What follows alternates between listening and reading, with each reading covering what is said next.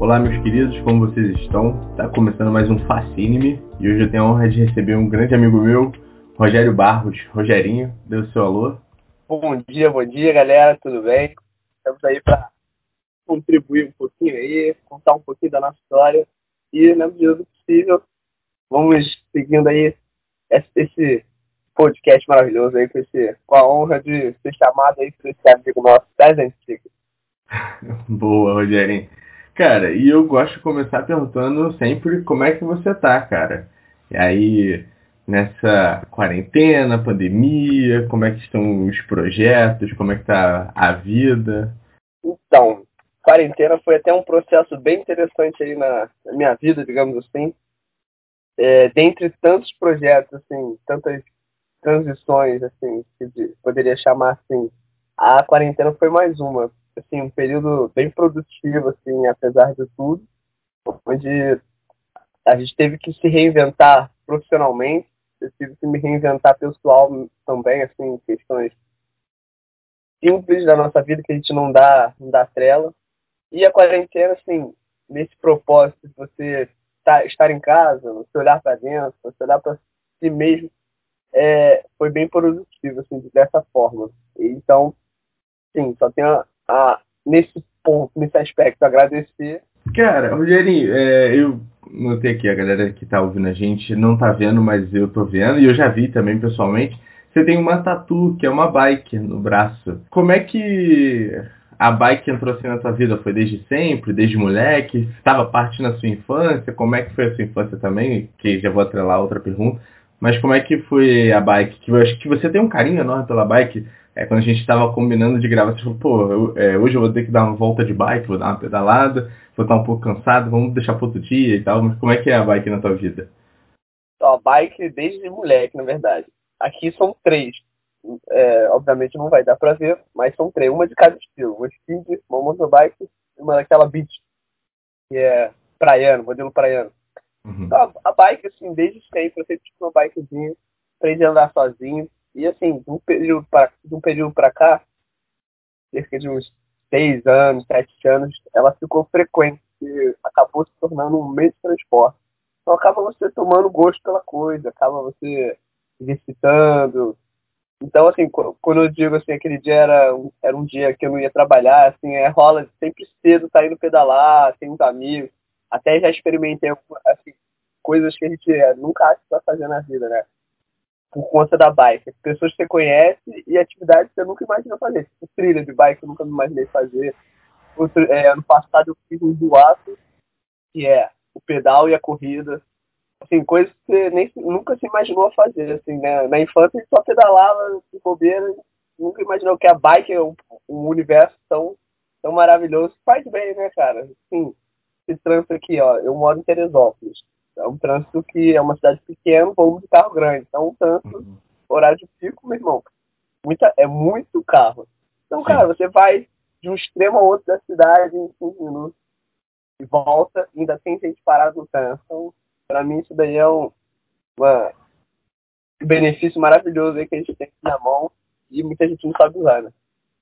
Não, além de fazer bem para a saúde também, né? Que, que acho que é um dos mais importantes.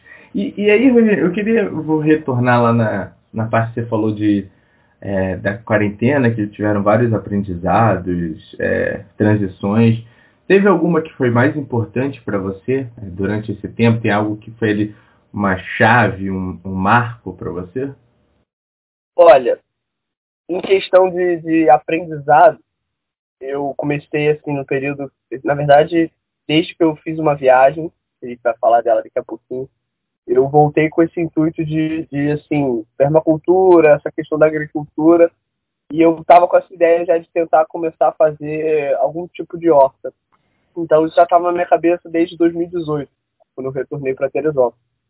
Só que assim, trabalhando, fazendo as coisas, acaba que não, não, não tem tempo, fica né, jogando para frente. Então na quarentena, pô, você viu em casa, sem fazer nada, não pode sair.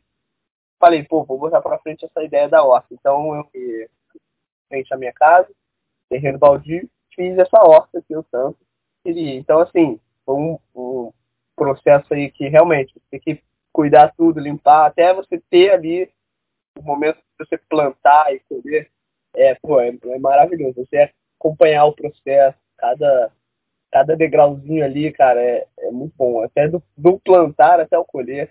Então isso, assim, foi um, um aprendizado que hoje em dia eu consigo até exercer assim, em mais ocasiões a questão do, do plantio, já fiz várias hortas na casa, um monte de gente, e assim, tra trazia benefício para minha própria família, para mim mesmo, dentro de casa. Então, eu chegava almoço, ia lá na horta, pegava várias coisas assim fazia uma salada orgânica, cara.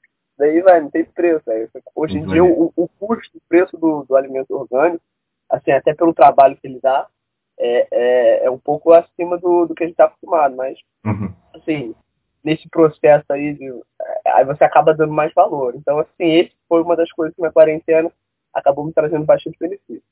Sim. Não, e o, o a comida orgânica, né, a agricultura orgânica, você, enfim, tem uma série de vantagens, né? Você paga um preço só a mais, eu e amigo meu, Anderson, a gente até brinca, a gente paga um pouco a mais, a gente até paga um pouco a mais para ter um serviço melhor.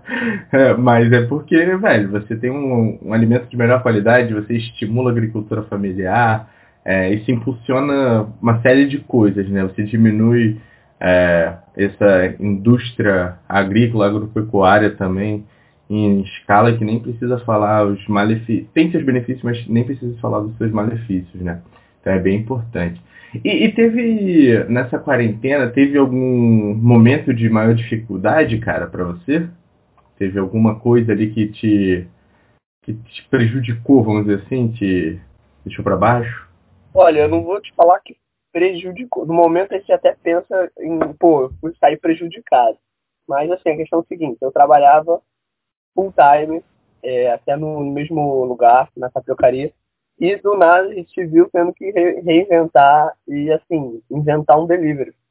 Então é uma coisa que, porra, nunca fizemos, como é que vamos fazer? Começamos a fazer. Inventamos jeitos, tipo assim, um jeito não deu certo, vamos bolar outro. Beleza. Só que assim, a carga horária que você tem quando você tá aberto full time, quando você não tá, é muito, tá ligado?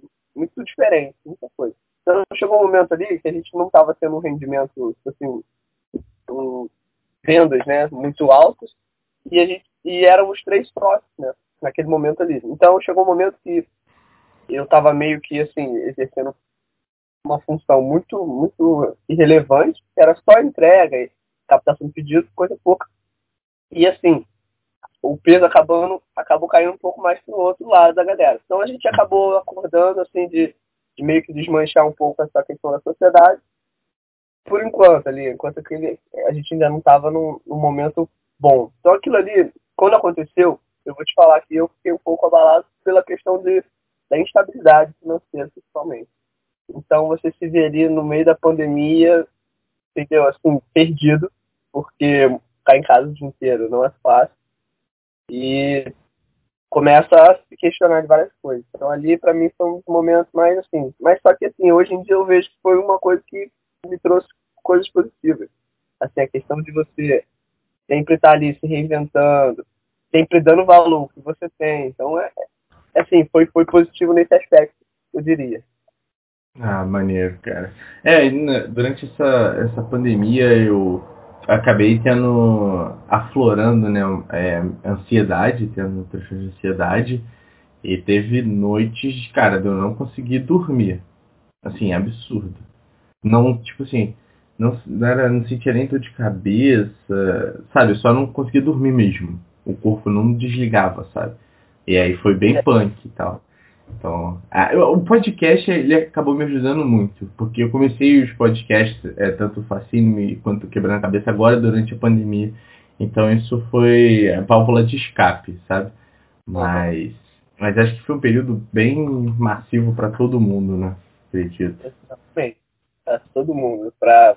E muita gente que não conseguia segurar a onda, né? Porque você, por exemplo, conseguiu ali uma, uma alternativa. Eu também, assim, apesar de eu ter um, um assim, não é nem controle com relação a isso, mas, tipo assim, saber o que está fazendo, fazer coisas que você possa desligar um pouquinho daquilo ali. Não sofro tanto, vou falar que eu não sou, que eu sofro zero, mas a ansiedade pega ali às vezes. Mas, tipo assim, consigo controlar bastante. Mas a sociedade aí, o mundo, falar que teve um aumento bem grande em questões de ansiedade, depressão aí, nesse momento da quarentena. Ah, com certeza. E, Rogerinho, como é que foi? Você já falou um pouco da bike e tal, mas como é que foi a sua infância, cara? Como é que você descreveria a sua infância? Olha, assim, a infância com relação ao que eu sou hoje foi uma mudança bem drástica, posso, posso dizer. Eu era um moleque, assim, sempre muito tímido, muito, muito tímido. Assim, tinha vergonha de, de dar oi, demora. Então, assim, aquilo ali, essa timidez, em muitos aspectos, me afetava bastante, assim, com relação a, pô, escola. Tinha os amigos? Tinha, mas você, pô, acaba não saindo daquele ciclo de amizade, assim, vida social. Vida social realmente afetava muita coisa por conta disso.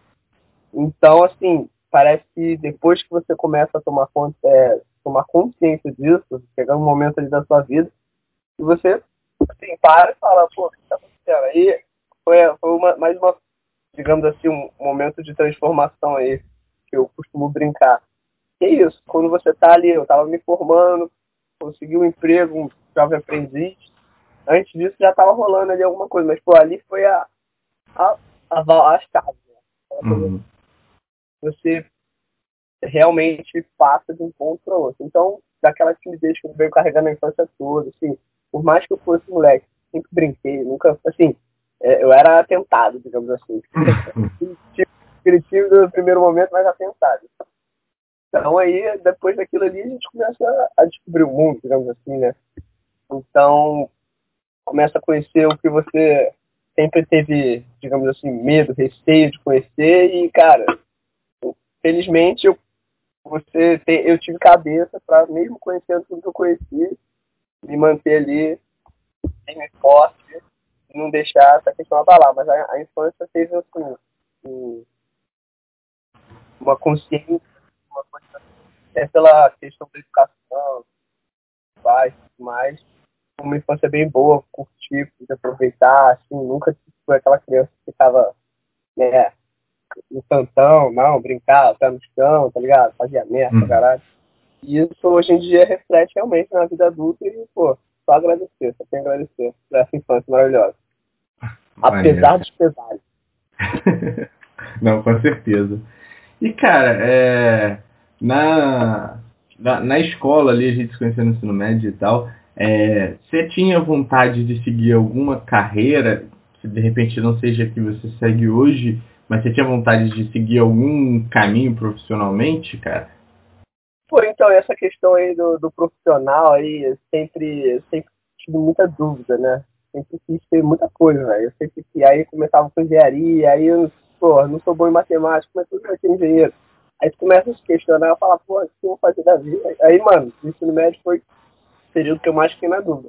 Até eu começar a trabalhar, né? No ensino médio ali, segundo ano por aí, eu comecei a trabalhar com café.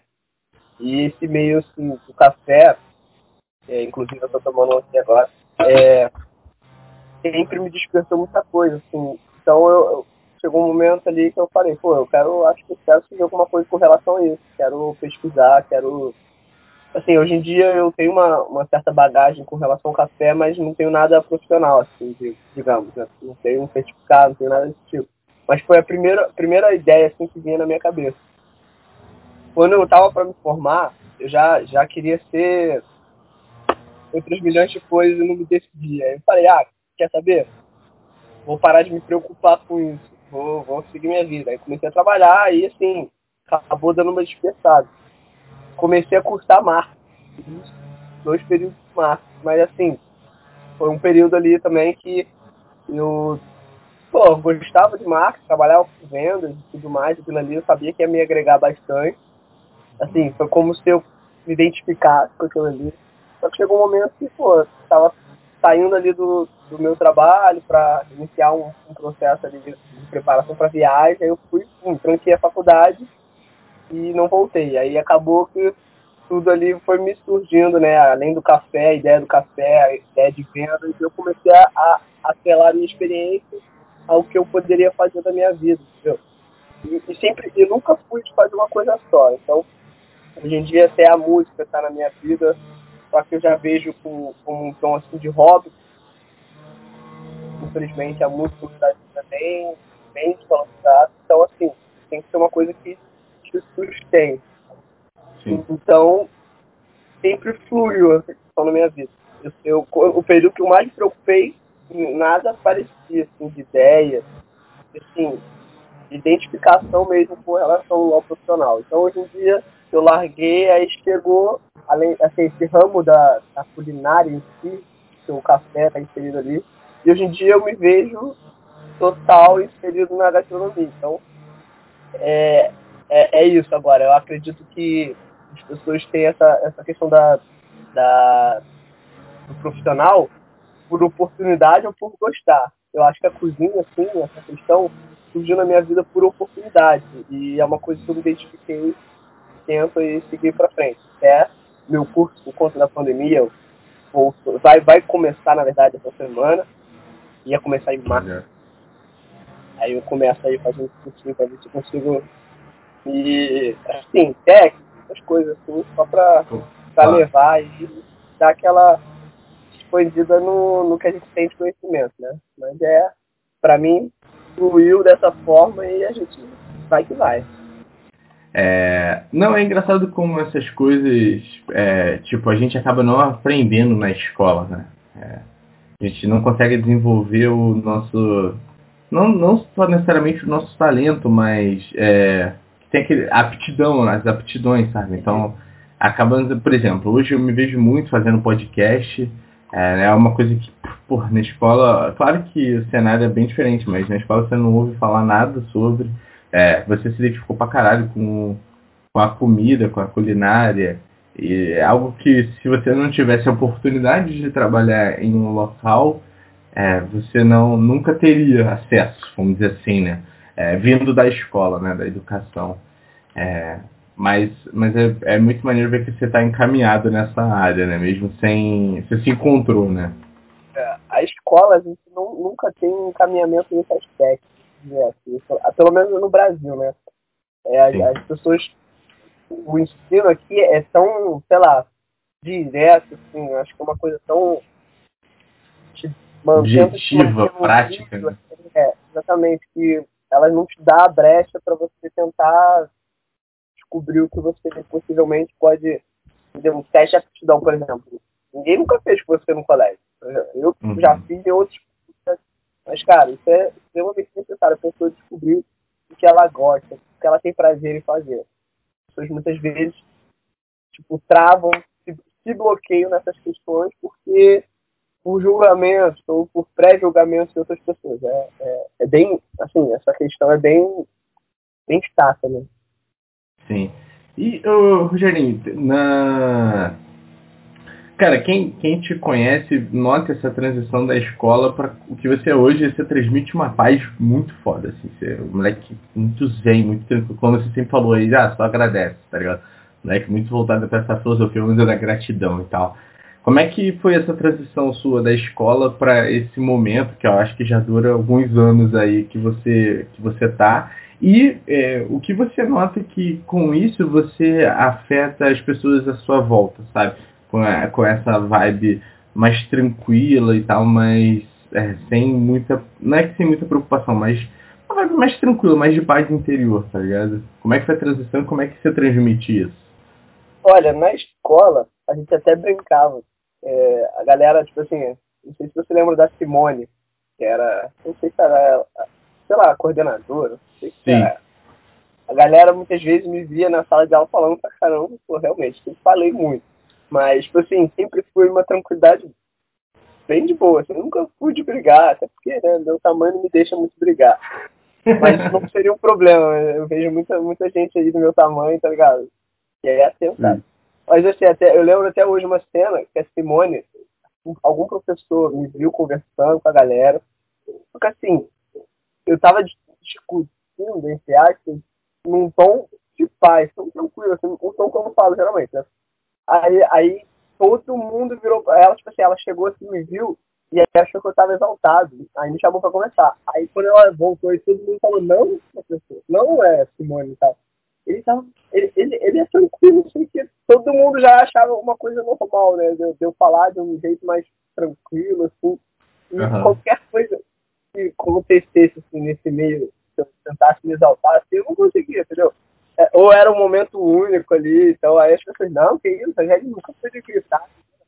É, tipo assim, até hoje eu lembro disso, porque eu era referência como uma pessoa calma, né? E até hoje, se eu parar pra ver, assim, os amigos meus, até muita gente, é, eles torcem um pouco mais, por exemplo, a galera da banda, contato com eles têm um pouco mais de trabalho com essa questão de ansiedade, essa questão de se controlar, controlar a mente, não ter controle sobre si.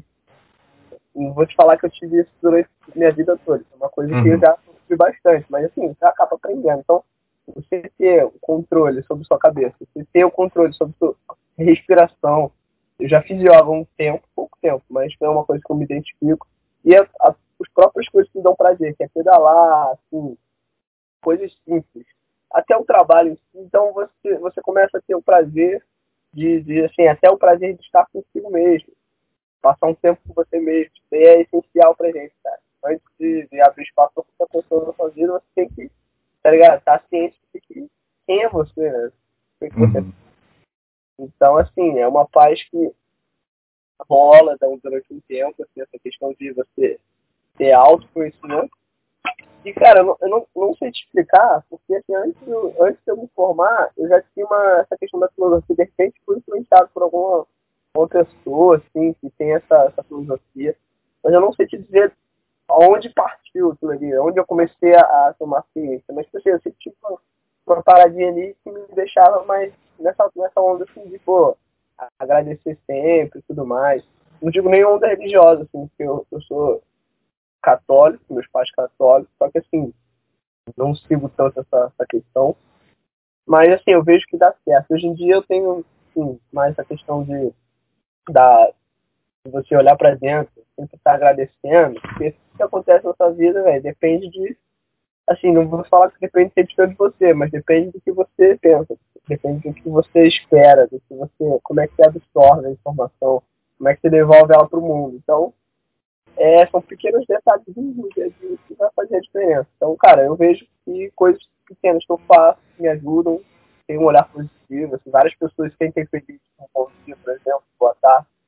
E isso daí você acaba, depois de um tempo, fazendo isso no automático. Então, acho que é uma coisa que as pessoas que passam por você, por exemplo, uma pessoa que eu estou conversando igual você aqui, sente isso, entendeu? Eu, não é uma coisa que eu faço questão de, de falar para todo mundo, as pessoas percebem. Então, assim, graças a Deus que eu sou assim, né? Graças a Deus que eu consigo influenciar dessa forma as pessoas. Fico feliz de verdade de, de ter essa, é, das pessoas terem essa percepção do que eu sou, né? Do que eu faço e de como eu ajo. Então acho bacana esse, esse ponto de vista aí. Mas é Sim. algo, assim, hoje em dia eu posso falar que é algo totalmente natural. Sim, maneiro, maneiro. E, cara, você comentou da, da banda, é, como é que foi isso? Você, eu, pelo que eu te conheci, que você, sua família tem músicos, né? Seu pai, por exemplo, eu lembro que você comentou, mas como é que, como é que entrou aí a banda, a, a parte musical na sua vida, enfim? Então, a parte musical na minha vida, desde que eu nasci, né? Meu pai é músico há quase 40 anos, e assim, desde a barriga da minha mãe eu escuto ele tocando. Né? Então é uma coisa que vem de sangue realmente. Assim, então desde moleque eu sou estimulado, meu pai é professor de violão, inclusive. Olha só que engraçado. Caso de, caso de Ferreira Espeto de Paula. Meu pai é professor de violão e eu nunca aprendi violão. Sempre vi, assim, de certa forma, do que fala em relação a isso. Aí, de um tempo pra cá, assim, quando comecei a, a conhecer mais gente e tudo mais, comecei a aflorar mais essa questão da musicalidade. Então, eu, eu uhum. na percussão. Olha só, que doideira. Aí foi, tipo assim, muito, muito por acaso essa questão. Eu tinha uns amigos que faziam som e sempre sobrava ali um carrão, uma parada pra se bagunçar. E, pô, eu tava ali de bobeiro, tocava muito violão, tocava umas musiquinhas só. Pegava ali, fazia e acompanhava a galera. E sempre faltava alguém pra acompanhar a galera. Então a galera sempre, pô, Rogerinho manda bem no batuque, pô, vou chamar o Rogerinho. Aí, pô, comecei a tocar com, com os amigos. Já fiz um show ou outro. Aí nisso, um outro amigo meu, que hoje em dia é o guitarrista da minha banda, ele, eles estavam com um problema com batera, eles iam fazer um show. Aí eles falaram, pô, tem o Rogerinho que toca salão, vou chamar ele. Me chamaram. Aí eu cobri o, o batera naquele show, e o batera começou a fazer, a, tipo, desmarcar direto, e eles começaram a fazer, se chamar direto. Aí nessa, criou-se um vínculo ali, eu comecei a sair direto com a galera. E até então chegou um momento que a gente falou, pô, precisamos de um batera, né? Porque o som é outra coisa. Aí a uhum. gente começou a procurar a batera. Nessa já, já fazia parte da banda, olha só. Já entrei ali pra banda, já começamos a procurar um batera, e quando eu achei um batera, eles viraram e fizeram proposta. Pô, o que tu acha do seu percurso da banda? Eu falei, cara, nunca fiz não, mas, pô, vamos começar. Aí comecei a pesquisar, comecei a tentar aprender, comprar instrumento e nessa comecei a tocar na banda direto com eles. Estou aí, vou te falar. Desde 2016, final de 2016 por aí.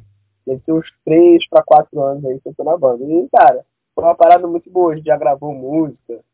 Temos música no Spotify. Se a galera quiser dar uma conferida lá, ó. Banda Breve School, só o merchan Banda Breve School. Então, assim, fluiu, né? Fluiu. A música na minha vida deu uma fluida. Hoje em dia a gente tá aí, a pandemia retornando as atividades. Um ensaio outro, temos aí para gravar, queremos aí, ainda esse ano. Não sei se vai rolar. Gravar um álbum. A gente já tem um EP gravado. E, vai. Assim, e nada profissional, porque não tem como, assim, nesse momento, a gente ir se bancar com a, com a banda, mas rola esse hobby aí a gente se amarra. Maneiro. E, e, da onde você tirou coisa pra percussão, velho? Você falou que você foi aprendendo, foi aprimorando. Mas qual, da onde você aprendeu a tocar um carrom, sei lá, qualquer coisa assim? Cara, instintivamente, vou te falar, a questão do ritmo sempre me despertou. Então, carrom, você tem que aprender a técnica. Sendo o ritmo, tem que saber a técnica. Aí, pô, comecei a pesquisar na internet, teve uma, tinha outra pessoa, tem até um professor de percussão, que na verdade ele me dava várias dicas, me emprestava instrumentos, inclusive. Hoje em dia ele não mora mais em Teresópolis, que é o Bruno Valardan, conhecido como Babão. Ele já me deu uma moral, então assim, ele me passava dicas, como é que tocava, técnicas e tal. E você vai, mano, quanto mais você pratica, você vai aprimorando. E, e na banda, principalmente, você vai, vai criando jeitos de estar ali, criando o seu jeito de tocar e, mano, pessoas começam a, a, se identificar, a curtir, assim, quando tá errado, o nego fala. A galera lá da banda, da banda a gente tem sempre bem aberto. Uhum. Sempre quis inovar, nunca toquei, então sempre tudo que eu fazia era novo, né? Então gente se descobre. Ah, então fica aí a dica pra galera, Breve Surto, tem no Spotify, tem no YouTube, no Rogério? YouTube, tem no YouTube. No YouTube. Então, pra galera aí curtir um som massa que eu já, já ouvi, é, ouvi pela internet e tal, nunca cheguei aí num show. Mas o som dos garotos é bom pra caramba. E, Rogerinho, é, a gente já falou um pouco sobre essas experiências que você teve, mas a gente tem que falar sobre o principal, que foi essa viagem, esse mochilão que você fez para o Nordeste. É, e aí eu queria que você contasse preparação, aí depois um pouco do roteiro, e aí depois você é, falasse o roteiro, né, que, é para onde você seguiu, e depois você falasse as experiências de cada local Pode ser? Então, o processo de, de preparação foi assim, um pouco longo, né? Cerca de quatro meses da ideia até eu conseguir assim, organizar a saída do trabalho, conversar, conseguir fazer um acordo né, com a minha, com minha ex-patroa. Então, assim, foi uma coisa demorada. Aí até eu conseguir o acordo, cumprir o aviso, e nesse processo já começar a bolar roteiro, lista de equipamentos que ia ser necessário, o que, que eu ia fazer, né? Como é que eu ia fazer, para onde eu ia, como é que ia. Uhum. Aí, nesse meio tempo, consegui tirar o ID Jovem, que até falar pra galera aí que não, não tem ciência, não conhece. Hoje em dia, eu particularmente não sei como é que tá funcionando, mas eu acredito que não tenha mudado isso. O ID Jovem é um plano, plano assim, plano do governo que é, que é beneficia jovens de 15 a 29 anos assim, tanto para transporte, tanto para cultura, então ele dá desconto em um monte de coisa. E assim, o foco principal, ao meu ver, é a questão do transporte. Então você pode conseguir vagas ônibus, tipo, ônibus interestaduais, pode ser com 50% de desconto ou 100%. E 100%, ele no caso, 100% sobre a passagem, só paga os impostos, no caso, só paga a pedágio, basicamente. Então, uma passagem que eu iria gastar 300, 300 reais para ir para a Bahia, eu gastei 15 reais. Então é uma, um desconto assim, considerável, digamos. claro. Então aí até eu tirar isso, é uma burocracia, tem que prestar conta. Então é, é assim, foi um processo bem, assim, eu digamos que foi bem legal, porque fora aquela ansiedadezinha, pô, tu vai viajar, não sei o quê. Então você faz com gosto. Esse processo, até eu conseguir viajar, eu saí para viajar dia 25 de julho de 2018. Uhum. três meses viajando. Então, assim, não sabia como é que ia ser. Nunca tinha feito nada. Na verdade, a única coisa assim, parecida que eu tinha feito foi, um, uma viagemzinha que eu tinha feito a Búzios. Eu, pô, tava de férias, passei uma semana em Búzios lá acampado, por baixa temporada, curti as praias, andei Búzios todo, na época nem tinha levado a bike, então sem dar a pé mesmo. Então, assim, a única coisa mais perto daquilo ali que eu tinha feito foi isso, uma semana longe de casa. Então, falei, pô, não deve ser tão difícil, né? Vambora. Aí comecei a me planejar, comecei ao mesmo, ao mesmo tempo já me reportar à internet, ver assim, dicas, conheci bastante gente, conheci amigos, assim, que, por exemplo, parte do roteiro eu modifiquei depois que eu conheci essa galera, por oportunidade, aquele primeiro momento sem saber não, não, viajar sozinho, não sabe como é que é. Então eu falei, pô, vamos ver qual é. mudei o roteiro, eu ia primeiro pro sul, eu ia, na verdade, mais pro sul, eu ia para São Paulo, Batuba primeiro ali, subi ali para a região do Parque Nacional. E mudei tudo. Do Rio eu já fui para Bahia, já dali só subi, fui para Paraíba, peguei carona de caminhão, assim, foi muita, foi muita coisa assim nesse estilo. Então, assim, coisas que eu nunca tinha visto, nunca tinha feito, descobri, descobri na hora ali. Aí, o roteiro, assim, basicamente, a gente, eu queria conhecer mais a costa da Bahia ali. Aquela costa sul ali, a Rota do Cacau, que eles chamam. Que é ali de Ilhéus, Itacaré, tem Serra Grande por ali, vai subindo. Então, eu acabei conhecendo um pouco a, é, a Bahia em si, eu fui para Chapada, então, do Rio, eu fui para Vitória da Conquista. Dali eu conheci uma galera. Vitória da Conquista era como se fosse o, o QG. Conheci uma galera ali é, através de um aplicativo chamado Couchsurf. Não sei se você ou a galera conhece. Um aplicativo Mas falar aí. Pra, um aplicativo voltado para hospedagem gratuita. Tipo assim, você tem um quarto na sua casa, você vai lá e bota no aplicativo faz uma referência, faz um perfil as pessoas que forem viajar. Geralmente é esse tipo de gente, é, viajante, mochileiro, vai entrar no aplicativo, vai procurar o local que ele vai e se ele der de cara com a tua casa, ele vai entrar em contato com você, conversar com você. Se você, tipo, no caso, acho que pessoas geralmente têm referências. Tipo, ah, ficou na casa de fulano, fulano faz uma referência. Então você vai vendo a referência da pessoa, se ela é confiável e tudo mais. E assim, troca uma ideia e de repente pode deixar ela lá. Então foi meu primeiro, meu primeiro lugar, não tinha referência nenhuma, foi através de uma, de uma amizade. Cheguei lá, uhum. foi tranquilo, voltei mais duas vezes para esse lugar. É, toda, toda viagem que eu ia, eu ia para fui dali para para Paraíba, beleza. Aí quando eu voltei, fiquei lá.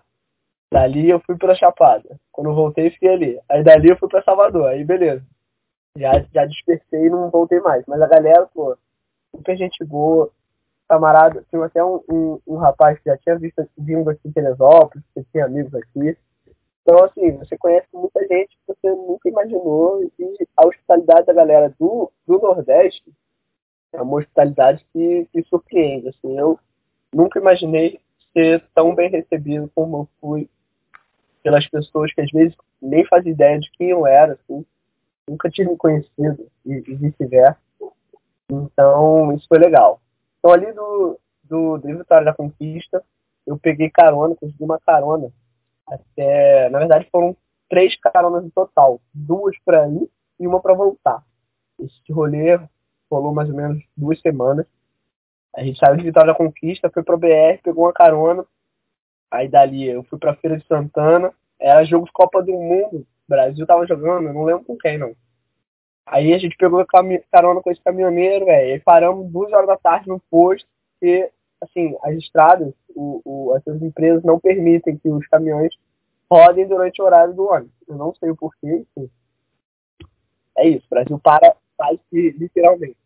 Sim. Aí parou ali, pô, o que tem pra fazer? Vamos tomar cerveja. Começamos a tomar cerveja do posto no meio do nada, no meio do nada, né? Estrada fica Feira de Santana a, a Feira de Santana, esqueci o nome da outra cidade. Era quase Salvador. Salvador ficava uns 150 quilômetros dali. Então era no meio do nada, literalmente. Aí dormimos ali no posto. Dia seguinte a gente foi literalmente para Feira de Santana, entrada da cidade. Conseguimos outra carona que levou a gente para Arapiraca, Dali a gente pegou um busão que levou a gente pra. pra. Cara, é, Caruaru. Caruaru Sim. a gente passou dois dias, isso no meio do, do São João. Caruaru é um, do, uma da, um dos centros ali, questão de, de festa julina, junina. Então Sim. a gente conseguiu ainda pegar um pouco daquela cultura ali, que é, meu irmão, é, é tipo assim, uma coisa absurda. Todo mundo deveria conhecer esse lugar. Cara, é... deixa eu só fazer um comentário. É, morei lá em Pernambuco, você sabe, durante três anos. Uhum. E, cara, uh, eu morei já no litoral de Pernambuco, não era no interior. Cara, todas as casas, assim, que tivesse um quintalzinho legal, os caras faziam fogueira.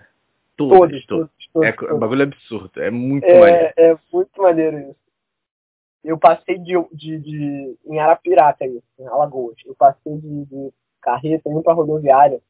E era tão maneiro, foi tipo perto da noite de São João mesmo. Foi dia 27, acho. O Nordeste, eu acho que é. O Norte também, com a sua cultura específica. Mas o Nordeste é uma questão que as pessoas fazem a questão de passar a cultura de geração a geração. Isso eu acho Pô, muito maneiro, muito legal. É, quer, quer ver um, um, uma parada? Rogério, você sabe o hino do Rio de Janeiro? Não sei.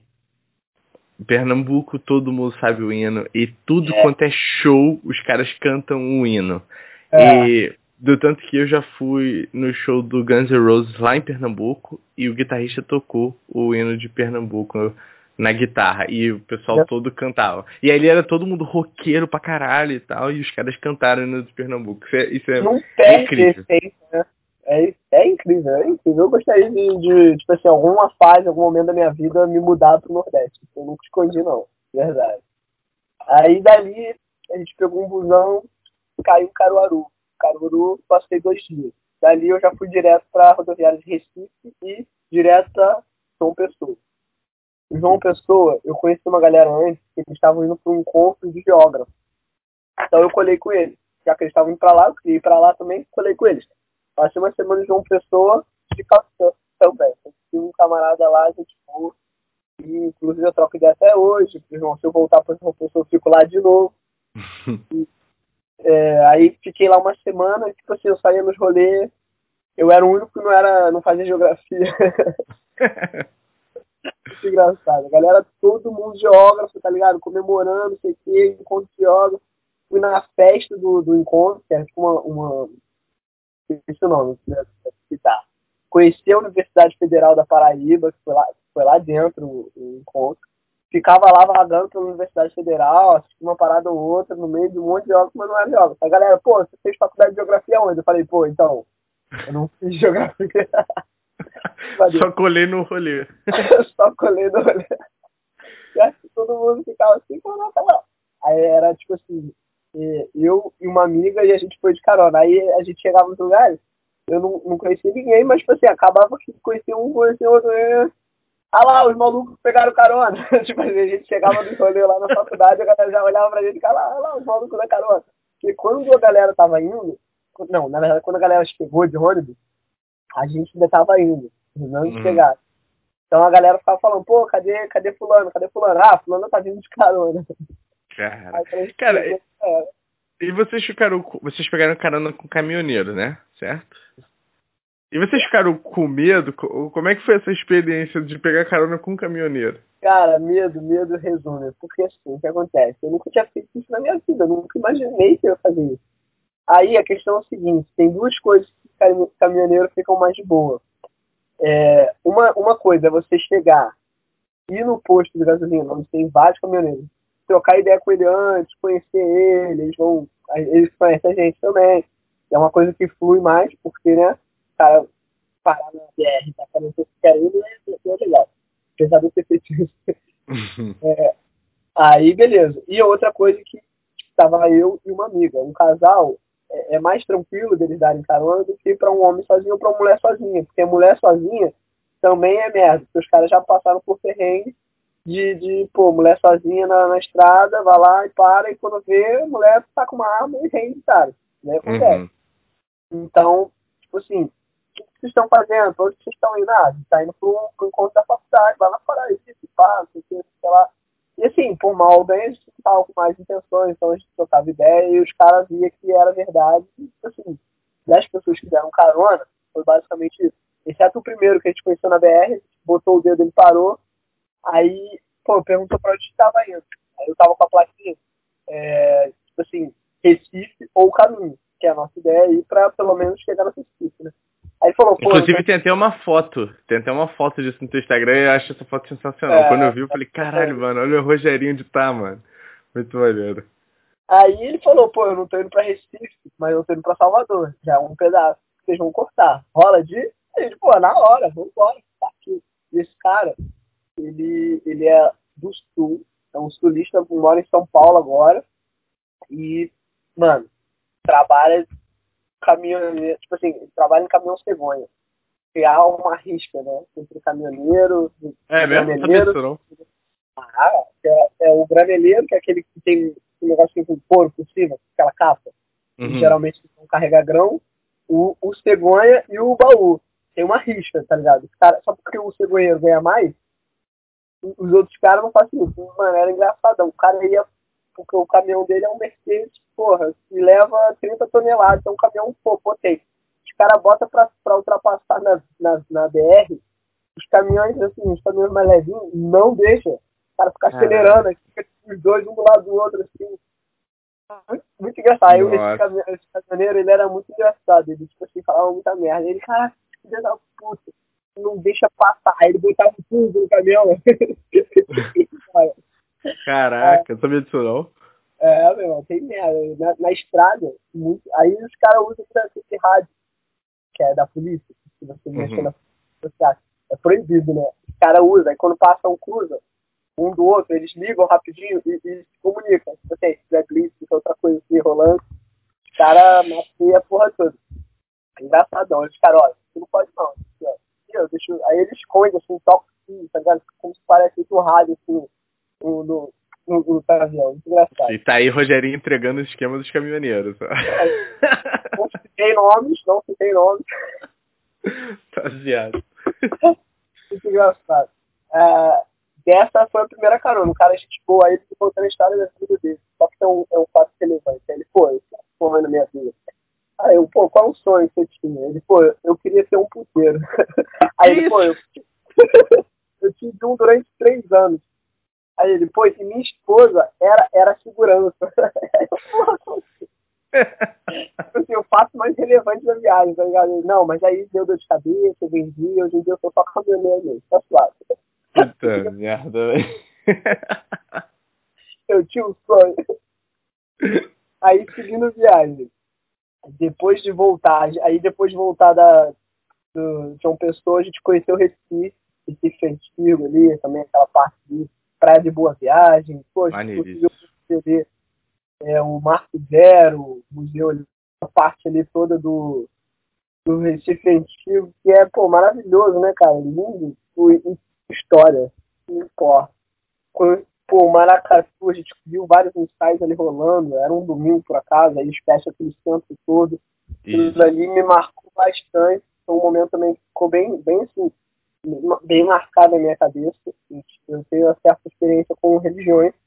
Assim, não, não tenho assim, conhecimento suficiente, mas ligações com, com religiões, assim, tanto a Umbanda quanto o Candomblé. Então ali, a gente rodando uh, o centro, do nada a gente vê uma concentração de um, como se fosse uma de um nome. É, era o dia, acho que o Dia Nacional da Paz, uma parada assim. Aí tinha um, um, um grupo da galera assim, concentrando para sair. É, o nome, cara. É, não é uma carreata, é como se fosse um cortejo, cortejo. É, A gente deu de cara com, com um cortejo ali do candomblé concentrando para sair. Então, assim, muita, muita música, galera bem animada, dançando, e aquilo ali, a gente começou a assistir aquilo ali, cara. E eu assistindo aquilo ali, sei lá, uma energia muito forte mesmo falando. Então eu fiquei bastante emocionado naquele momento do nada. Assim. Comecei a chorar ali sozinho, ali, andando. Então foi um momento bem forte, mas que bem. E Recife em si tem essa energia aflorada assim, em relação à religião. Então ali a cidade, aquele ponto ali me marcou bastante. Então dali a gente voltou. Só que assim, a gente pegou carona, a gente teve que ir do Recife pegar um busão para rodoviária, a gente teve que marcar uma noite na rodoviária, não podia dormir na rodoviária, os caras não deixaram, a gente ficou companhia ali no canto, os caras não deixaram. A gente teve que dormir, teve uma cápsula, acho que tá ligado, na rodoviária, que é lá no sim, finalzinho, sim. tem uma, um lugarzinho que você dorme. Sim. Então, tive que cair lá, né? Morri numa grana para dormir um pouquinho. Pra, porque eles não deixaram a gente dormir no, chão. É, não ligava. É...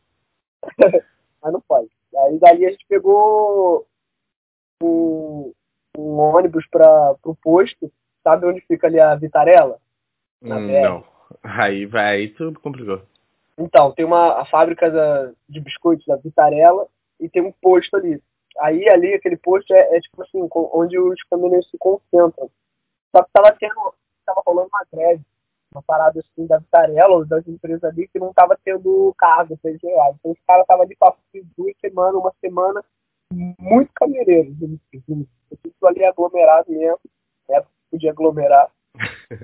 tem, tem trampo, tá ligado? Todo mundo boladão. Que eles têm tipo aplicativo, vai aparecer carga, os caras vão lá, confirma e vai lá buscar carga. É, aí, pô, Chegando lá, a gente, pô, chegou lá de mochilão, conheceu um, conheceu outro, ficamos o dia inteiro no posto, conhecemos vários caminhoneiros, trocando ideia com vários caminhoneiros, várias histórias. E nessa, conhece um, conhece o outro. Aí um que a gente conhece, indica o outro, tá indo pro Rio. Aí, tipo, conseguimos uma carona.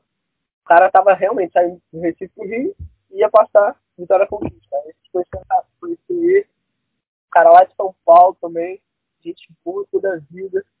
E deu a carona pra gente. Passou duas noites dois dias, né, pegando de carona, dormindo em rede, embaixo do caminhão. Doideiro. Passamos ali por Paulo Afonso, que é uma das estradas mais perigosas do Brasil.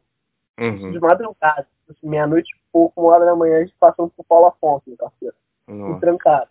Porque qualquer moto que aparece, meu irmão, tu já acha que vai ser assaltado. Os caras levam o caminhão e foda Nossa.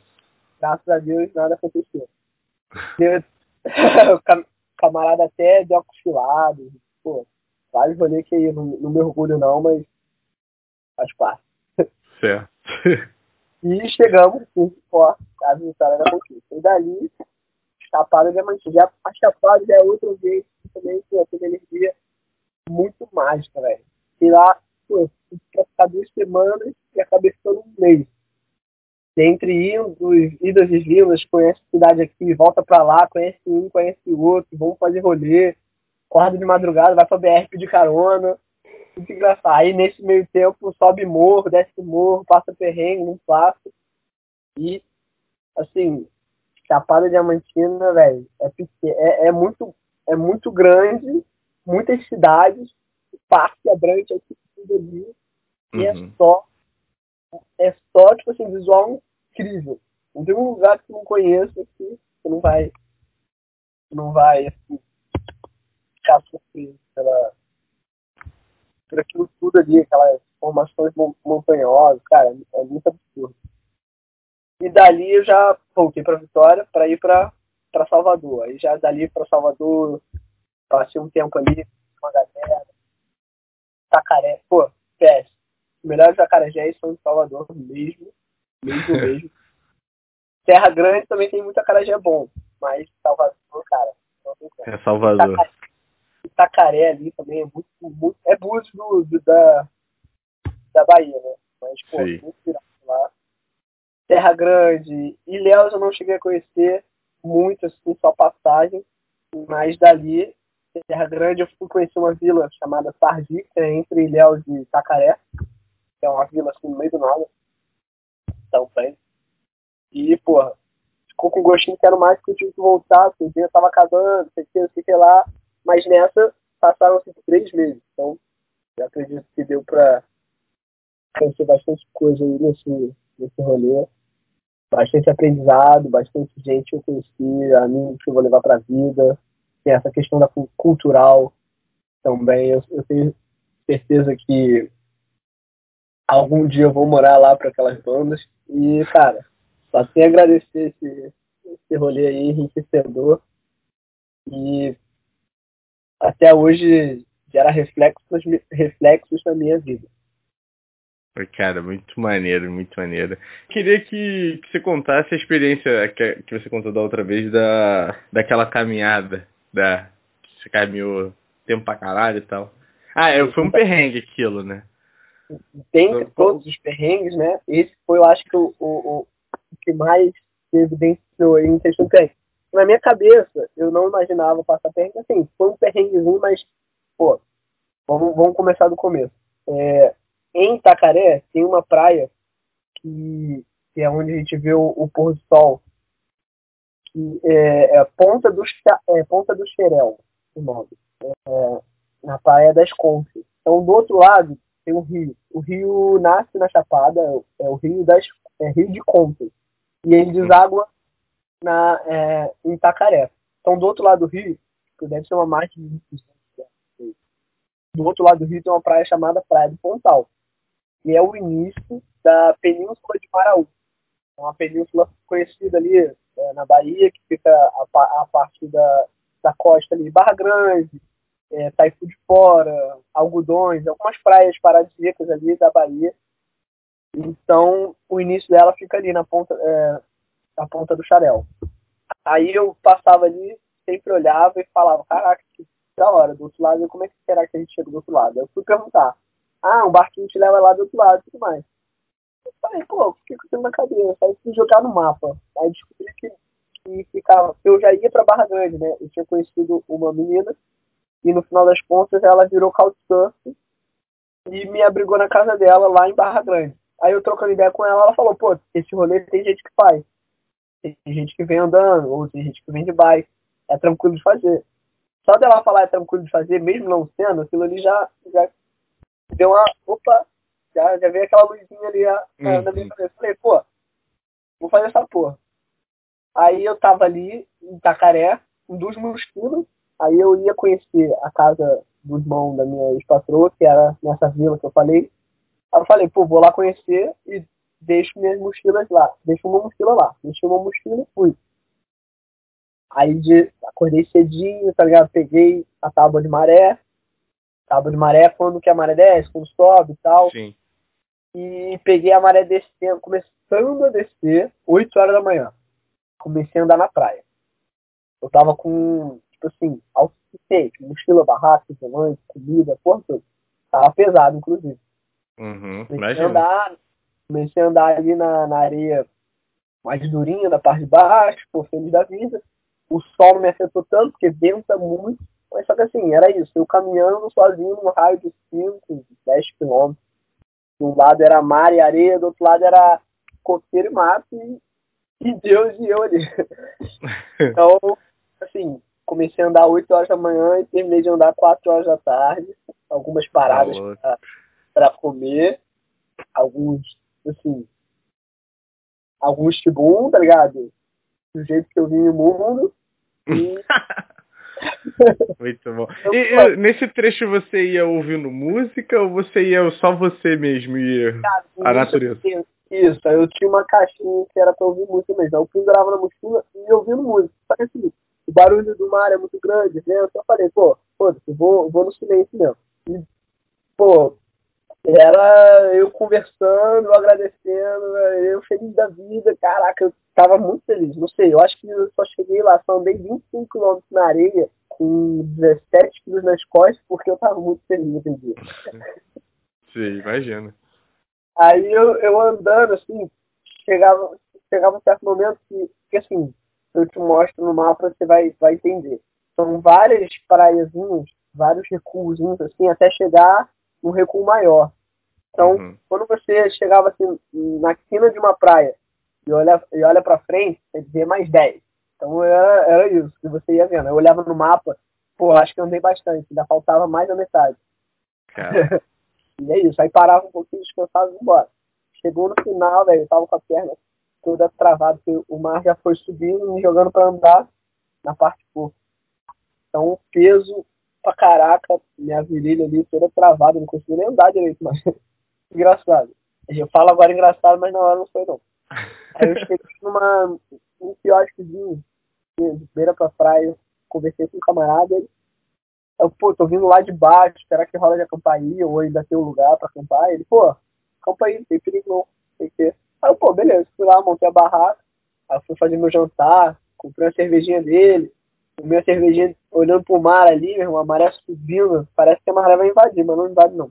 O ruim dali é que é muito coral para você mergulhar, senão. Uhum. Aí, pô, beleza, dormi, passei a noite, cara, meteu o pé quando ele chegou de manhã, aí nisso, pô, tô organizando minhas coisas pra, pra partir mesmo. Uma viatura de polícia resolve chegar ali, o que, que tá acontecendo? Levei maduro. Os caras olharam assim, pô, acampando aqui, não pode não, não sei o quê. Eu falei, pô, eu cheguei aqui e eu pedi autorização pra ele, pro dono. Então, teoricamente, eu tô tranquilo por isso. Né? Não, não pode, não sei tem quanto, né? Eu não saco, é só falar com o dono. Aí o dono falou a mesma coisa, ó, eu deixei, não sei o que. Aí ele, ó, como você tá já montando as coisas pra, pra partir, vou te liberar, não vou te levar pra delegacia não. Nem sabia que aquela cidade tinha que ser delegacia, pra falar, pela verdade. Isso foi depois de você dormir, né? Isso foi na manhã. Depois eu dormi, no dia seguinte. Ah, tá. Acordei cedo, vi o nascer do sol, né? porque eu tava assim, a, sei lá, 20 metros da praia. Pô, Maneiro. Aí eu, pô, de frente pro nascer do sol, né, cara? Que isso. Que isso. Até hoje, quando eu abria a barraca, se olhei aquela porra, porra, valeu a pena já ter feito aquele rolê todo. Aí dali começou o perrengue. Eu, assim, eu ia pra Barra Grande, era no final da película. Eu só tinha andado metade, que era 25 anos. Aí dali eu ia pegar um busão, ele ia me levar por, por dentro, né? Sem ser pela, pela costa. Ele ia me levar pra, pra entrada da cidade, pro entroncamento ali. E do entroncamento ainda rolava, acho que era 16 quilômetros até a cidade. Então, eu uhum. vou de ônibus. De lá eu dou um jeito, tá? Carona.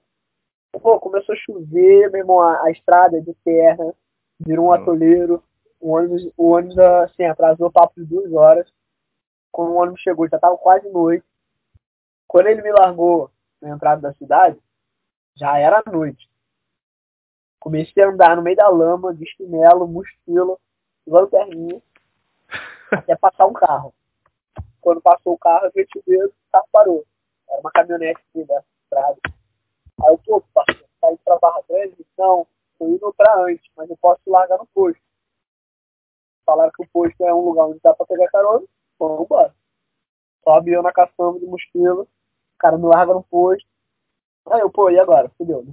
8 horas da noite quase, sem internet. Vambora, seja o que Deus quiser. Cheguei lá, perguntei pro, pro camarada, tava esperando um ônibus. Pô, como é que tu vai? Vai pro Bar Grande? Ele, pô, vou. Vou, só que eu, o ônibus vai me buscar, me buscar aqui. Eu sou professor da escola, ou faço conclusão aqui. Então, pô, será que rola carona? Ele, pô, não sei. Espero o cara chegar e pergunto. Falei, pô, já Aí nisso, brota um cara de moto pra abastecer. Beleza. Aí o cara brota, abastece. Quando ele tá saindo do posto, ele olha assim pra gente e fala assim, pô, tô indo pra Barra Grande. É, quem quer carona? Hum. Aí eu, uma hora, sem pensar, sem pensar. Se pensa, não vai. Falei, eu. Aí eu olhei assim pro lado, apontei pra mochila, que era uma mochila, pô, tô pequena, sabe? A mochila vinha até metade de mim, tá Aí eu olhei assim, pô, só que eu tô com aquela mochila ali, rola? Aí ele, pô, rola, partiu. Eu meti a mochila lá e faz, subi na moto. A detalhe que a moto era aquela motinha, não sei se tu conhece, Honda Pop. É uhum. conversão mais barata da tá ligado? Mano, faltavam 6 km pra gente chegar na cidade. Eu na, na moto. Só que assim, a moto era aquela moto curtinha, então a, a mochila não apoia na moto. Ela fica, fica pra fora. Né? Total nas minhas costas, exatamente. Nossa. Então imagina eu segurando aquele, naquele negocinho, fudido, que o peso era enorme, E o cara, tipo assim, lama, desviando de buraco, às vezes passa meio buraco, tava aquela patinada na traseira, que ele tinha caído. Aí, hum. aí tipo, chegou um momento que eu tava com tanta dor, tanta força que eu tava fazendo pra segurar. Falei, pô, meu irmão, deixa eu te perguntar, não rola de parar aí não pra dar uma descansada? Minhas costas estavam dando muito, tipo assim, absurdamente. Juro pra tudo. Aí ele parou, o cara ainda foi tão gente boa, parou, a gente deu uma descansada, continuamos, chegamos na entrada da cidade, muito suor. Acho que foi, tipo assim, eu andei 25 km, mas aqueles 6 km doeu mais do que 25, cara. Caraca, cara. Cheguei na cidade, a galera foi me buscar na, na entrada da cidade, de, de quadriciclo. Realmente, a cidade tava lama pura. E feliz para sempre. Cheguei na casa, pô, a casa. Sim, aquela casa ali, irmão. Pode ter ficado ali uma semana. Não, fez duas. Já, pô, casinha de graça que fez, tal de seu. Casa impecável. Sabe aquelas casas de, de praia, que é gigante, feita toda a estrutura na. aquelas tipo, madeiras gigantes, assim. Pô, sim, sim. Muito, muito boa aquela casa. E, porra, perto da praia, era minutos da praia. Só de Mas... esse rolê todo valeu a pena falar sobre essa cidade. A cidade aí é um vilarejo, é quase um vilarejo, uma cidade mais que isso. Eu acho que nem hospital tem lá. Caramba. Muito, muito maneiro, muito maneiro. Valeu super a pena. Conheci várias pessoas. Se eu tiver que voltar pra lá, quase na verdade que eu voltei pra lá. A ideia era passar o, o, a virada do ano, o carnaval trabalhando, sei lá, uma cidade turística, mas não rolou, acabou não rolando. Mas qualquer dia eu volto pra lá. Pô, maneiríssimo. E, e como é que. A, a volta foi tranquila? Né? Ou você é, andou mais. mais tranquilo. Não, a volta foi mais tranquila. Eu fui. Que ali você tem um, um porto, e aí você pega um, uma balsa, não, um barco. Uhum. Uma cidade vizinha, e da cidade vizinha você pega um ônibus. E aí você ah. não tem todo aquele percalço. Que aí é, você vai de rio, né? Não é nem mar mais, é rio. Você vai por dentro. Como é uma, uma península, é península, é, península de Maraú. É, então ela vai cortando e por dentro dela tem um riozão que deságua lá. Então você vai subir no rio e até Pô, deve ter sido incrível também essa volta de barco. Tipo assim, uns 40 minutos é, por um riozão que tem. Porra, visual incrível, mata, mata e, pô, muito lindo. Aí. É Aí você voltou para Vitória da Conquista e Vitória da Conquista você veio embora? Então, desse rolê aí, eu não cheguei a voltar mais para Vitória da Conquista. Dali, eu voltei para pra... Ah, não, minto. A casa do, do cara que você conhecia não era Vitória da Conquista, era, não, era... Ilhéus. Ali perto de Ilhéus, é. Um pouquinho, um pouco antes de Ilhéus. É, então, você voltou eu... pra ali, no caso. É, eu voltei para ali. Na verdade, antes eu fui para Ilhéus para comprar passagem, para marcar passagem para volta. Dali, já voltei para esse lugar, resgatar minhas coisas e pegar o busão para voltar. Mas ainda fiquei ali papo umas duas semanas antes. Tem Sacaré ainda, eu voltei para lá. Fiquei assim, e vindo, tá É muito perto. Perto, né? Entre aspas. Assim, é tipo 40 quilômetros de Sacaré para essa vila. Então, o busão é quatro pontos, vai e volta. São várias praias no meio do caminho também, você conhece. Sim. As praias famosas, assim. Tive a oportunidade de conhecer várias praias também, vários rolês. Trilha, assim, que você. Eu conhecia a galera e, e colava com a galera e ia fazer trilha. Aí nessa de fazer uma trilha em Itacaré, por exemplo, um fato curioso, eu conheci um casal de coroa que tinha morado em Teresópolis durante uns anos. E que eu conheci os filhos deles, tá ligado? Nossa, muito maneiro, cara. O mundo é muito pequeno, na moral. Ah, eu, eu, eu encontrei pessoas de Teresópolis no Vale do Capão, que é uma cidade no interior do interior do interior da Chapada Diamantina. Caraca. Coisa que você, você para pra se questionar o ponto que você resolveu. Porque, caraca, velho. Não, é, é, é, é incrível. E, e Rogerinho, qual, é, aí a sua volta você voltou de ônibus até o Rio diretão, né? Direto, de Ilhéus pro Rio. Cerca de 24 horas dentro do ônibus. Nossa, tá doido, cara. Eu acho que isso aí seria a pior parte. 24 horas dentro de um ônibus. Então, dormi, na maior parte. Eu saí. Ah, imagina. Também cansado pra caceta. era parada de três em três horas. Imagina quantas paradas. Pô, aí toda hora quando ela eu lembrava assim, o ônibus tava parando, assim, no meio da madrugada, parando assim. Aí, assim, às vezes parava, saía, ficava perto, ia lá, comia parada, almoçava, tinha que almoçar, almoçava, não sei o que. Fazia as coisas que, que fazia e voltava pro ônibus. E aí? Você conhece é. até gente nova também, velho. Ah, lógico, 24 horas. Caraca, cara, é, muito maneiro. E, Rogerinho, aí as perguntas. É, qual foi o lugar mais incrível que você conheceu de, dessa viagem? Então, essa cidadezinha que eu acabei de citar aqui, Vale do Capão, que é no interior da Chapada, é uma das cidades mais mágicas que eu já fui, assim, a galera em si ali é um, é um misto, né, de, todo, de, um, de um monte de gente, assim, de vários países, de várias regiões do Brasil, inclusive, e realmente também é, são hospitaleiros, assim, galera simples, tipo assim, cidade de interior, né? Então, uhum. e ali, além de tudo, tem, tem seus encantos. Uma porrada de trilha e tudo mais. Então ali, para mim, eu, foi o lugar que eu mais me sentia à vontade.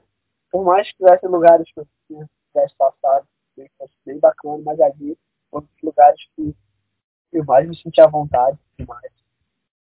E, assim, pretendo voltar. Vale do Capão, anota isso. Maneiro. É, para você, assim, maior ensinamento, maior aprendizado ali, que, que, qual foi ali? Qual a experiência ali mais incrível? Ah, assim, a, o, o, aprendizado, o ensinamento, por mais que eu estivesse sozinho o tempo inteiro, eu nunca estava sozinho, tá? Você sempre tem ali al, al, alguém te ajudando, ou, ou algo ou alguém, né? Posso julgar também. Porque tem, por vários momentos que, cara, eu, eu falava, pô, se tiver que ser, vai ser. E as paradas, parece que pensa num quebra-cabeça. Agora pensa num, num, caminho que você tá fazendo. Então as paradas se encaixando, pô, eu preciso disso, vou fazer aquilo. Quando você vê, aquilo tava acontecendo. Fala, caraca. Se eu tivesse tentado fazer isso, eu não ia conseguir. Mas aconteceu. Assim, se, se, se você ficar se preocupando muito com aquilo ali, não vai dar certo. Então, foi uma coisa que eu aprendi ali, inclusive. Pô, é isso. Pega vai, e vai. vai. Ia rolando, ia rolando, assim, carona, é, não sei o que, eu precisava de alguma coisa, alguém ia lá e me ajudava, ia fazer isso, rolava, fluía. Tá então, assim, por mais que eu estivesse sozinho, por isso que hoje em dia eu cultuo tanto a questão de você, é, a questão de ser solitário e, ou independência. Qual das duas quando, quando você vê uma pessoa sozinha? É difícil, é uhum. é difícil. Né? Então a, questão de você ser independente, de ter essa independência emocional, ter essa independência quanto pessoa, quanto indivíduo realmente solitário, se você está feliz ali, se você tem essa, essa questão, cara, quando você chega com outras pessoas, outro grupo, até uma, uma companheira, você vai ser uma, uma situação, vai ser uma mais proveitoso. Você claro. não essa dependência. Sim, e cara, no, lá no Quebrando a Cabeça, no podcast que eu faço com o Anderson e com o Luan, a gente entrevistou um conhecido do, do Luan, vou tentar até chamar ele aqui pro Facilime também, é, que ele viaja muito sozinho, e ele gosta disso, e ele fala muito sobre... É, ele não diz que é sozinho, é em solitude, que é a diferença de ser soli, solitário, tá ligado? Sim. E ele já deu duas vezes a volta ao mundo é, sozinho, completamente sozinho. Ele diz que não é a mesma coisa que você viajar em dupla, dupla ali no máximo, ou em grupo, não é a mesma coisa. Uhum. E, cara, ele pegou o trem siberiano, que é o, o, maior, o trem, é, acho que é a maior linha ferroviária, se não me engano, mas é que ele, ele corta a Sibéria toda, toda aquela parte de cima da Rússia. Ele pega e é um trem é, bem velho, assim, e ele, tipo assim, eu acho que são três dias de trem, sei lá, um negocinho. É uma viagem muito longa. E ele estava atrasado, ele entrou nesse trem sozinho, na Rússia, pegou o trem sozinho e não falava russo, inglês, em algumas, tipo francês e um espanhol, mas lá já ninguém falava inglês direito. E como ele se atrasou, ele não conseguiu comprar comida.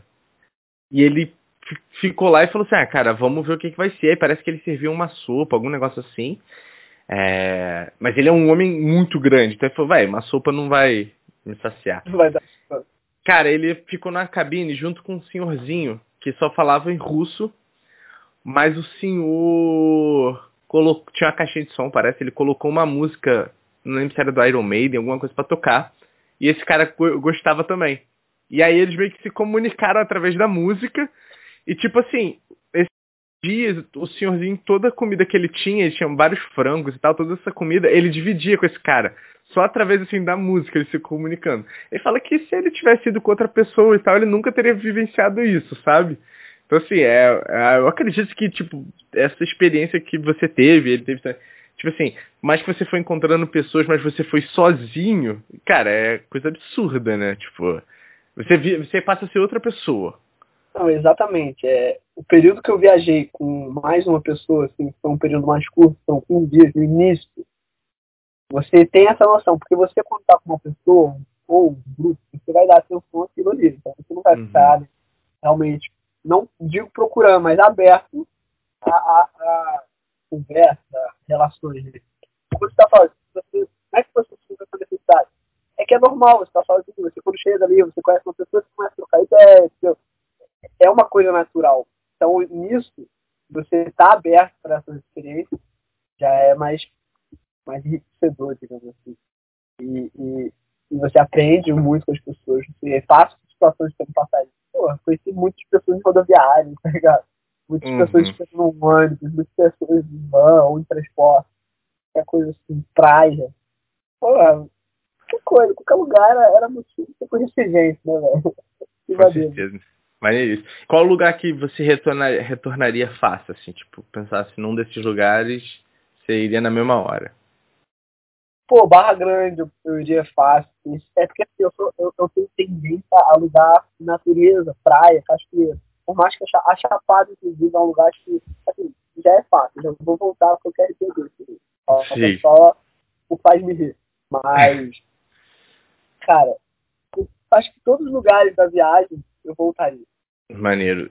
Rogerinho, aí as duas perguntinhas finais. O que que, que que você vai fazer assim que a gente acabar a gravação? É assim que acabar a gravação.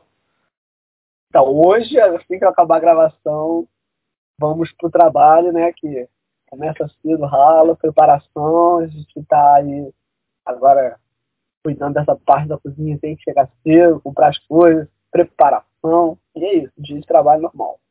E tá curtindo a parte da cozinha, né? Como você falou, você tá gostando pra caramba. A gente, para nesse primeiro momento esse, que a gente retornou aí faz um mês da, pós-pandemia, várias novidades, assim, outro mexendo, assim, é, estamos aí com a tapiocaria aberta, que deve pesquisar, achar a gente lá no Instagram, vai estar tá lá. A galera de Teresópolis que não conhece a tapiocaria, queira conhecer, o Instagram, a, a underline tapioca underline ria. Só pesquisar lá, achar a gente. Novidades sempre e é isso. Ah, e aí só fazer uma perguntinha nisso pra gente ir encerrando. E, tipo assim, você tá gostando do, da culinária, da gastronomia, mas, tipo assim, isso esbarra é, a lance do trabalho com o hobby?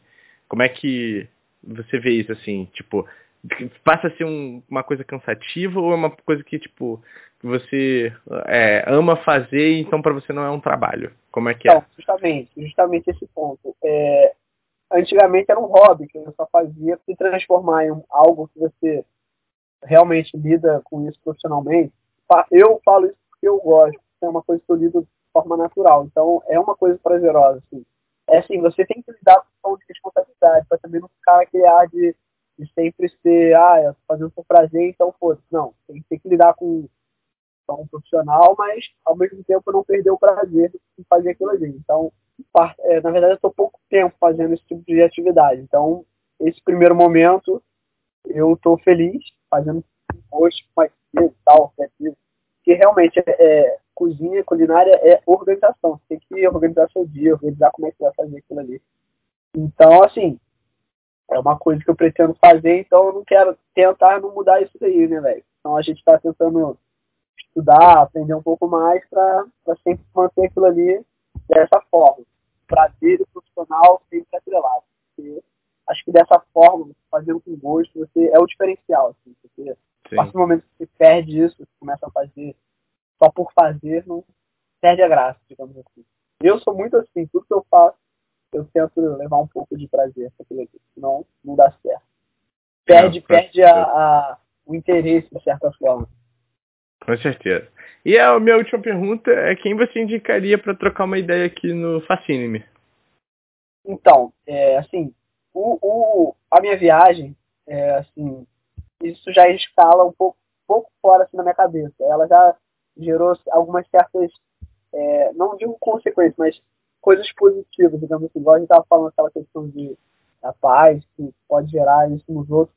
Então, assim, tiveram algumas pessoas que olharam para aquilo ali que eu estava fazendo, que para mim, assim, parece, é, uma, é uma coisa normal, assim. Eu criei a, a ideia e consegui executar, assim. Então, pessoas que viam a viagem como uma, uma coisa, assim, meio distante, e ver alguém perto de você fazendo uma coisa tão, assim, tão, assim, diferente, legal, que nem todo mundo faz, porque as pessoas já, já, já ah, não tem como largar, as pessoas não, é, elas gostam de estabilidade, elas gostam daquilo ali. Então, quando, quando põe em risco essa estabilidade, essa questão de você perder o seu, o seu, eu fugiu a palavra, se perder essa... Essa zona de conforto, né? Essa isso, praticidade. Sair dela, exatamente. As pessoas têm esse medo. Então, quando você vê alguém perto de você fazendo, aquilo de certa forma te motiva. E se você está nas mesmas condições, teoricamente, você consegue, pô, vou, se dispõe a fazer, aquilo ali é legal. Então, três, três pessoas fizeram um rolê parecido com o meu a partir da minha ideia. Uma delas é uma pessoa até em comum, a gente conhece, Rodou, parceiro, uhum. amigo nosso. E, cara, tava saindo do emprego, conversava bastante com ele na viagem. Então, ele tava saindo do emprego, conseguiu tirar o ID jovem e simplesmente pegou e foi. Com um pouco menos de tempo, porque tinha um, um pouco de, menos de grana, teve que comprar Sim. equipamento, passou os perrengues também, depois ele vai contar isso daí. Mas é uma pessoa que eu indico para falar, porque aposto que a viagem trouxe algum aprendizado aí para ele. Vai ser legal aí dele trocar essa ideia contigo. Muito maneiro, cara. Beleza. Rogerinho, doeu, cara? Tranquilo.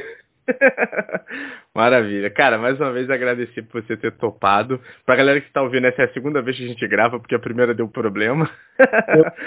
Mas, pô, foi melhor ainda do que a primeira, cara. A gente trocou uma ideia muito mais aprofundada, assim. É, valeu por experiência a primeira, né? Com certeza, cara. Então, assim, mais uma vez, muito obrigado. E obrigado aí a galera que, te, que tá ouvindo aí a gente até agora. E se quiser deixar uma palavra final, pode deixar aí também, Rogerinho. Não, eu agradeço, na verdade, por, por lembrar, por querer trocar essa ideia comigo, assim, por mais que a gente tenha assim, essas vivências, gente, assim, todo mundo tem um tipo de vivência, a nossa, a nossa vivência é um pouco diferente, né? Então traz outros aprendizados, eu acredito que isso pode gerar impacto nas outras pessoas, por isso que a gente até está aí é, contando um pouco de como foi, e espero que vocês gostem da, da pouquinho desse relato aí da minha vida, que assim, por mais que eu seja novo, já passou bastante coisa aí. é isso aí, a tendência é, é melhorar. Não é nem piorar, é melhorar. Com certeza, só agradece, né, Rogério? Só agradece. Beleza, valeu, cara.